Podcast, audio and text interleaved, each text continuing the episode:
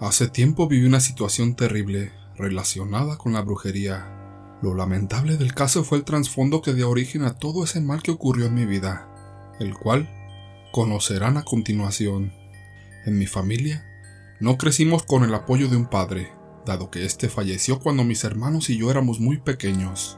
Por esto, mi madre se encargó de sacarnos adelante, trabajando largas jornadas en las cuales sus hijos teníamos que atendernos como pudiéramos. En ocasiones, una de mis tías nos venía a dar de comer o ayudarnos en los quehaceres, así que llevamos una vida muy difícil, rodeados de carencias y muchas dificultades. Esto provocó que dos de mis hermanos se convirtieran en delincuentes, los cuales ahora están en prisión. Y mi hermana menor se escapó a la edad de 17 años con un señor mayor, quien al parecer tenía dinero y le había prometido una vida mejor. Por mi parte yo fui el más apegado a mi madre quien estuvo apoyándola en los momentos más difíciles, sobre todo cuando mi madre ya por la edad y la enfermedad no pudo trabajar. Yo siendo más joven, estaba laborando en un taller mecánico en el cual recibía una paga que nos permitía a mi madre y a mí salir adelante. Por tanto mi madre me tenía un enorme cariño, pero también un gran apego. Ya era un joven mayor de edad y en mi derecho estaba a hacer mi vida.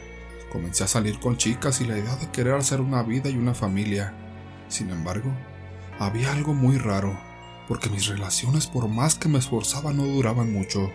Esto empezaba a preocuparme, porque sentía que yo no tenía derecho a ser feliz y que estaría condenado por siempre a la soledad. Fue hasta que conocí a una persona, una chica con la que llevaba ya más de ocho meses de relación, y con la que me visualizaba triunfando en una vida llena de amor y felicidad. Ella iba constantemente a la casa. Era una mujer muy buena y noble. Sin embargo, yo no entendía la razón por lo que a mi madre ya no le caía nada bien. Realmente no había razón para eso. Cuando le confesé a mi madre que le quería pedir matrimonio a la chica, ella me decía que la muchacha no me convenía, que no era una buena chica y que ella me haría muy infeliz. Yo tontamente le hacía mucho caso a los consejos de mi madre, y por ello me lo tomé con más calma pero pasado el tiempo confirmé que ella era la chica con la que yo me quería casar. Por lo tanto decidí no hacer mucho caso a mi madre, y así fui con los padres de ella para pedir su mano. Esto enfureció mucho a mi madre, al grado que tuve una fuerte discusión. El resultado fue que contra su voluntad, mi madre debía respetar mi decisión, porque yo era un hombre con derecho a ser feliz. Pero no todo iba a ser color de rosa. Recién tomada la decisión de aquel matrimonio, mi novia comenzó a comportarse muy rara. Me decía que tenía constantes pesadillas en las que mi madre quería hacerle daño. Para ese entonces, mi chica ya no podía entrar a la casa de mi madre porque ella realmente la odiaba. O mejor dicho, ella odiaba el hecho de que yo tuviera que irme de la casa y dejarla sola.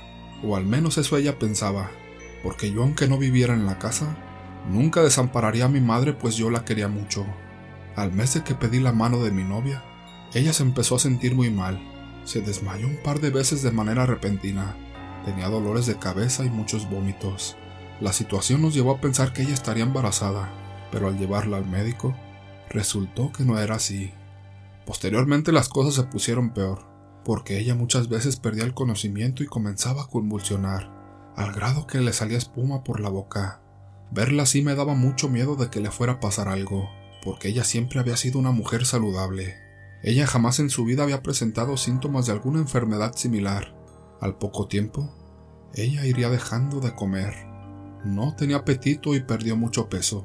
Además, ella con mucho miedo me confesó que en ocasiones ella veía un bulto oscuro, como de un fantasma, que se le aparecía con frecuencia a todas horas. Pero eso no era lo peor, porque ella seguía diciéndome que soñaba seguido con mi madre y que en aquellas pesadillas mi madre la maltrataba y le gritaba. Y eso no era todo. Ella me decía que detrás de mi madre siempre veía una figura como de la muerte o una calavera que estaba con ella. Pero más allá de eso, yo no encontraba relación entre lo que estaba pasando con mi madre. No habría manera de que ella tuviera algo que ver con sus malestares. Pero días después, cambié de parecer. Y fue terrible. Una tarde, me regresé del trabajo y mi madre no estaba en casa se había ido con una de mis tías a una revisión médica, pues como mencioné, mi madre había enfermado. Ella tenía diabetes que avanzaba muy rápido, así que sus revisiones debían ser constantes. Aquella tarde estaba yo solo en casa y entré en el cuarto de mi madre para saber si estaba y saludarla. Entré y vi que ella no estaba, pero noté algo raro. Había dejado pegada la llave del cajón de su buró. Ese cajón siempre había sido un misterio porque siempre lo mantenía cerrado, y de inmediato me invadió la curiosidad de saber qué era lo que ella tanto guardaba dentro. Con cautela, me acerqué y giré la llave. Abrí el cajón y me sorprendió que dentro había algunos documentos y algunas cosas que no me llamaron la atención. Pero al lugar un poco más a fondo, encontré un pequeño frasco que contenía un líquido oscuro y trozos de hierbas extrañas, además de algunas otras cosas que no logré distinguir a primera vista. Así que lo saqué y lo acerqué a la luz. Lo revisé con detalle y noté que en el fondo de aquel frasco se veía una imagen. Había una pequeña foto de mi novia, que yo había perdido tiempo atrás y que nunca logré encontrar. Aquella foto estaba pegada por debajo del frasco. Yo no lo podía creer, y pese que yo no sabía mucho del tema, era bastante claro que aquello era un trabajo de brujería, un maleficio que mi propia madre le había hecho a mi prometida para dañarla, y así alejarla de mi lado. En ese instante sentí una horrible decepción hacia mi madre, y un coraje de saber que ella no quería verme feliz. Su actitud egoísta me había revuelto el estómago ante la situación. No dudé en meter aquel frasco en una bolsa negra. Lo escondí muy bien dentro de una mochila y volví a dejar el cajón del buró tal y como lo encontré. Aquella tarde, salí de la casa muy asustado. No sabía lo que estaba pasando y pensar que mi madre pudiera haber hecho tal cosa me provocaba mucho temor. De imaginar que a mí también pudiera hacerme daño, fui de inmediato al departamento donde vivía mi novia. Ella abrió la puerta mirándome con su demacrado rostro. Esa noche le pedí que me permitiera quedarme con ella. También le pedí que fuera muy comprensiva y le pedí disculpas por adelantado. Después, le conté todo lo que estaba ocurriendo. Ella de inmediato soltó el llanto y no podía creer que todos sus males hubieran sido provocados por brujería hecha por mi madre. De verdad sentí mucha vergüenza de contarle que mi propia madre quería hacerle daño. En aquel departamento ella vivía con una de sus amigas, la cual escuchó todo y nos dijo que ella conocía a una mujer que podría ayudarnos. Nosotros con el miedo, no nos quedó más remedio que aceptar esa ayuda. Así que acudimos con dicha mujer y llevamos el frasco con el trabajo que le habían hecho a mi novia. La mujer nos recibió, y cuando le platicamos el caso y le mostramos el frasco, ella lo tomó y lo observó con cuidado, haciendo una mueca de desagrado. Le dijo a mi novia, ay muchacha, a ti te querían ver bien jodida, pero viniste a tiempo, yo te voy a ayudar. Después se refirió a mí diciéndome, ¿y a ti? ¿Qué te digo muchacho? Tu mamá no te quiere soltar, porque puedo ver que ya te ha hecho estos trabajitos antes. Ella tiene miedo de quedarse sola y enferma. Pero si te digo algo, ella enfermó y está pagando un alto precio porque toda la vida ha hecho trabajos para deshacerse de sus enemigos.